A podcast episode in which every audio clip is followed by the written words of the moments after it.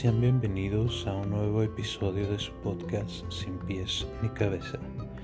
Yo soy Lotar y esta es la sección de Vivir paso a paso, donde hablaremos un poco de todo.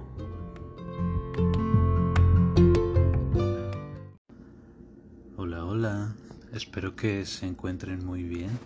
Por mi parte estoy muy emocionado ya que este es el segundo episodio de la sección de Vivir paso a paso. Y el día de hoy vamos a estar tocando un tema que a lo personal me parece muy interesante y que en la mayoría de los casos cuando se habla de este tema se suele hacer de una manera un tanto tradicional y pues con la idea de apegarnos siempre a, esa manera de ser, ¿no?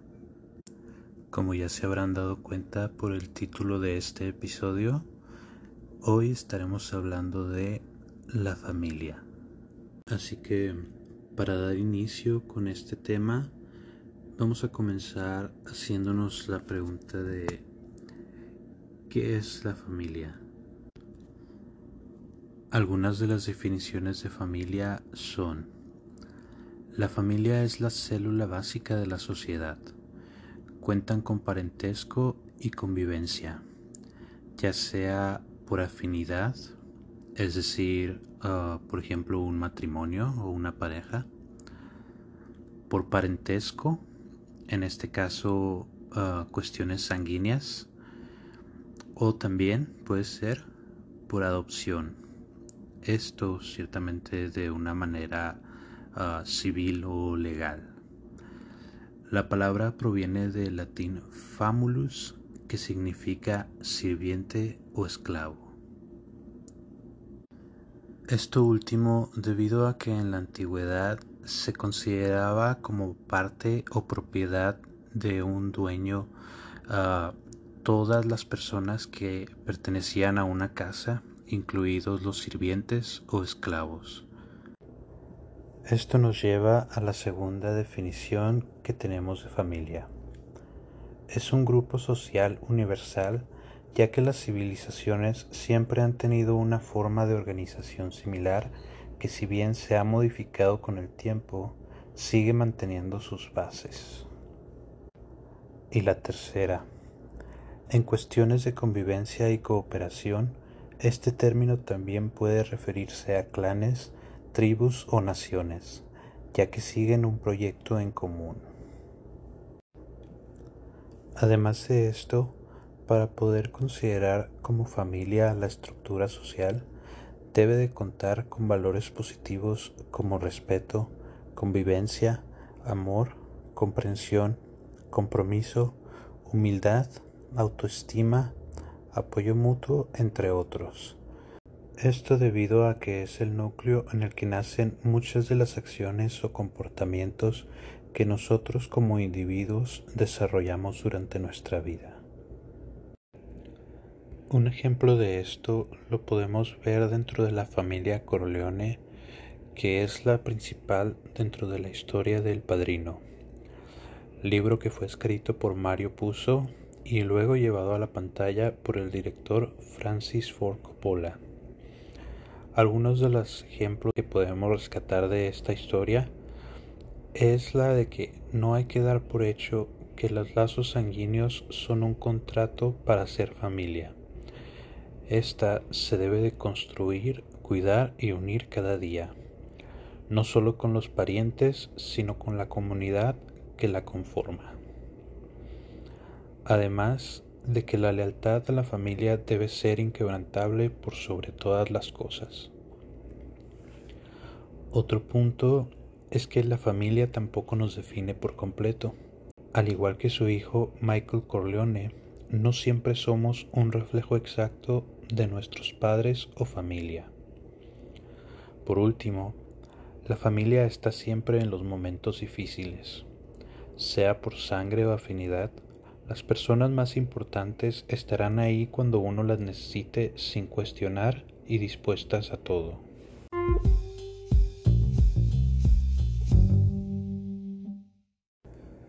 Ahora bien, hasta este punto ya hemos hablado lo suficiente sobre lo que significa la familia. Pero ¿y ahora quién la conforma? Papá, mamá, hermanos, abuelos, tíos y sobrinos. Eso es en general la manera en la que nosotros tenemos predefinida la constitución de la familia. Sin embargo, aquí hablaremos de diferentes tipos de familia. Cabe aclarar que todos estos tipos de familia existen alrededor del mundo, son reales e igual de válidos que los demás. Comenzamos con la familia nuclear. Básicamente, esta familia está compuesta por padres e hijos solamente. En esta también pueden incluirse a los hijos que son de solamente una de las dos partes, es decir, cuando uno de los padres tuvo hijos antes o fuera del matrimonio. La siguiente es conocida como familia extendida, donde además de considerar a los miembros que ya mencionamos previamente, se consideran también abuelos, tíos y primos. Enseguida tenemos a la familia monoparental. En esta solamente existe uno de los progenitores más los hijos, ya sea por abandono, divorcio, viudez o decisión propia del padre o madre. También existe la familia homoparental, la cual está conformada por una pareja del mismo sexo y los hijos de estos, ya sean propios o adoptados.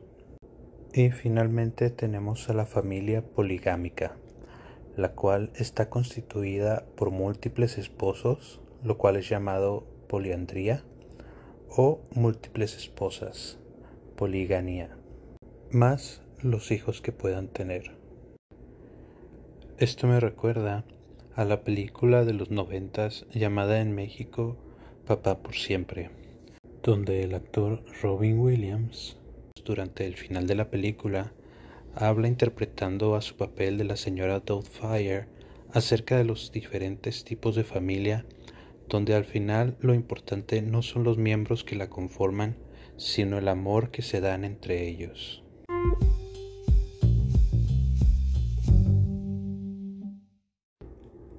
En este punto se preguntarán, ¿y a qué nos lleva todo esto? O el tema del día. Ah, pues bien, ah, en este punto quisiera llegar a una tercera pregunta y es, ¿cómo influye la familia en los individuos? Como bien sabemos, el primer contacto que tiene el individuo es sin duda alguna el núcleo familiar. Entonces, es de ahí de donde nos vamos a ir formando como personas. Vamos a tomar algunas características de nuestros familiares o similares y pues con el tiempo iremos descartando algunas otras. Quisiera contarles en este punto una anécdota personal que tenía o que recuerdo, mejor dicho, de cuando estaba muy muy chiquito y pues aún no comprendía diferentes conceptos como lo es el tiempo o el pasar del tiempo o crecer como lo, lo quieran ver. Y esta anécdota es que cuando estaba muy pequeño yo imaginaba que cuando nacíamos o comenzábamos a vivir por así decirlo todos teníamos la edad en la que yo veía a mis familiares en ese momento. O sea, yo muy pequeño, mis padres grandes, mis abuelos todavía más. Y que había una tienda de ropa aquí en la tierra donde llegabas por primera vez, cual si se tratara de un videojuego donde vas a comenzar a, a seleccionar qué ropa usar y, y personalizarte. Entonces es algo muy loco porque pues hasta muchísimos años después comprendí que el esperar a un nuevo miembro de la familia requiere de planeación y durante todo el tiempo de espera ya los familiares van consiguiendo este, las cosas que el bebé va a necesitar, desde ropa, este, pañales, todos esos cuidados. Y pues es un ciclo que se va transmitiendo de generación en generación, ¿no? O sea, en realidad no es como que lleguemos todos y pues no haya nada preparado y tengas que ser tú mismo quien, quien vaya a conseguirlo. Realmente pues tenemos esa fortuna. Aún claro en los casos más extremos, ¿no? Donde pues resulte de imprevisto el nacimiento de una nueva persona, ah, siempre va quien procure o quien busque proveer lo que sea necesario en ese momento. A lo que quiero llegar con esto es a dar a entender que cuando somos recién nacidos o pequeños y no podemos valernos por nosotros mismos, ah, la manera en la que las demás personas que nos rodean nos reciban va a comenzar a marcarnos y a formar nuestro carácter como personas eh, en un nivel básico y tal vez un tanto sin criterio puesto que solemos imitar comportamientos de aquello que vemos. Evidentemente esto es un arma de doble filo ya que si el ejemplo de vida que estamos viendo a nuestro alrededor cuando somos chicos es algo positivo y fuerte que nos brinde seguridad y confianza, vamos a fomentar eso mismo e ir creciendo con, con, la idea de que nosotros también somos así. Por otro lado, si los comportamientos que observamos son negativos, descuidados o con alguna falta de afecto o de empatía, pues todas esas cuestiones se van a convertir en inseguridades dentro de nosotros en determinado momento de nuestra vida y pues ahí ya va a depender de cómo lo solucionemos si queremos ah, avanzar en ello o nos quedamos estancados con esa misma idea de que debemos de continuar con el patrón. Esto, sin lugar a dudas, también ha de influir en un futuro en la manera en la que nosotros nos desarrollamos como individuos con otras personas en sociedad. Llegado a este punto, seguramente la mayoría de las personas de entre 30 años o más eh, vendrán de una educación familiar en la que mucho tenía que ver con la cuestión, si bien no patriarcal, eh, de obediencia, donde las tradiciones vienen desde generaciones anteriores y siempre hay que acatar las órdenes de nuestros superiores sin cuestionarlas o sin poner en duda el motivo por el cual seguirlas. Sin embargo, existen diferentes dinámicas familiares que hoy en día se pueden ver con una mayor notoriedad dentro de la sociedad y de la familia moderna. Y a continuación voy a comenzar a darles una breve descripción de las mismas. Estas dinámicas son de acuerdo al psicoterapeuta italiano Giorgio Nardone. La primera dinámica es la sobreprotectora, donde los padres ayudan a sus hijos en todas las actividades para que no presenten dificultades. Sin embargo, esto puede generar individuos inseguros y frágiles que se sientan incapaces de reaccionar de manera efectiva ante cualquier situación por su propia cuenta. La segunda es democrático permisiva. Esta está basada en la democracia y el diálogo. Todos los miembros de la familia cuentan con derechos igualitarios sin una autoridad paternal. En esta práctica se puede generar un conflicto cuando los hijos busquen adquirir el rol autoritario en lugar de los padres. La tercera es sacrificante. Esta se manifiesta en base a sacrificios y cumplimiento de obligaciones, dejando de lado cuestiones como las distracciones o el placer, dándole prioridad a la satisfacción de los otros antes que a la propia. En esta se transmite de padre a hijo y puede generar resentimientos al no ver resultados de sus esfuerzos. Continuamos con la intermitente. Esta puede ser un conjunto de las dinámicas anteriores variando de acuerdo a la situación. Puede dar como resultado inseguridades sobre las acciones cometidas, reaccionando de manera diferente cada vez ante situaciones similares. Y es así como llegamos a la dinámica delegante. Aquí la toma de decisiones sale de los padres, pero se consulta también con abuelos o parientes de mayor edad, generando un conflicto por el cariño y la autoridad sobre los hijos y pudiendo ocasionar ansiedad en estos últimos por contradicciones entre los padres y abuelos. Y finalmente llegamos a la dinámica autoritaria, donde uno o ambos padres toman el papel de dictador, imponiendo reglas y sanciones sin considerar la opinión de los hijos y generando una constante tensión, rebeldía y ausencia del hogar para evitar ese yugo. En estos casos, uno de los tutores puede fungir como intermediario entre ambas partes.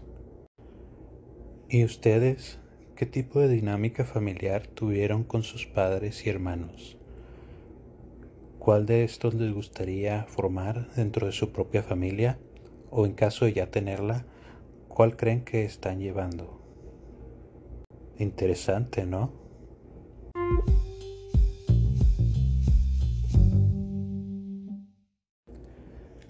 Ya para concluir, quisiera mencionar algunos otros ejemplos de familia para poder clasificar o identificar sus tipos.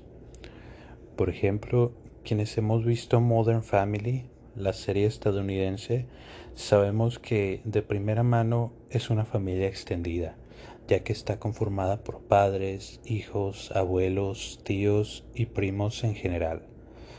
También dentro de su estructura podemos identificar a una familia homoparental, la cual está compuesta por Cam y Mitchell junto con su hija Lily en las primeras temporadas. Otro ejemplo bien podría ser el que vemos en la película Lilo y Stitch, donde la familia se conforma actualmente por Lilo y su hermana mayor, siendo esta una familia de tipo monoparental o extendida a la vez. El tercer ejemplo que tengo es el de la reciente serie de Disney WandaVision, donde la familia de entrada es nuclear, ya que está conformada únicamente por padre, madre e hijos. Con esto podemos darnos un mejor ejemplo de los diferentes tipos de familia que existen y también darnos cuenta de que en realidad nuestra familia como tal puede entrar dentro de uno o varios de estos tipos. Además, como pudimos ver, dentro de la estructura familiar y el cómo influye en nosotros, podemos tomar como puntos principales que en este núcleo social es donde nosotros adquirimos nuestras principales tradiciones, nuestro carácter, nuestras creencias y pensamientos iniciales. Ciertamente, conforme vamos creciendo y relacionándonos con otras personas, algunos de estos pueden cambiar modificarse, incrementarse o incluso excluirse. Pero esto lo veremos en futuros episodios. Finalmente podemos decir que la familia no es quien la conforma, sino lo que aprendemos de ella. Así también que no existe familia perfecta, se trata de creer y apoyarse entre todos, aceptando tanto las virtudes como los defectos de los demás y trabajando en base a ello. Y con esto damos por terminado el episodio de hoy de su sección Vivir paso a paso del podcast Sin pies ni cabeza. Yo soy Lothar, no olviden seguirnos en redes sociales, Facebook, Instagram y escucharnos a través de Spotify. Hasta la próxima.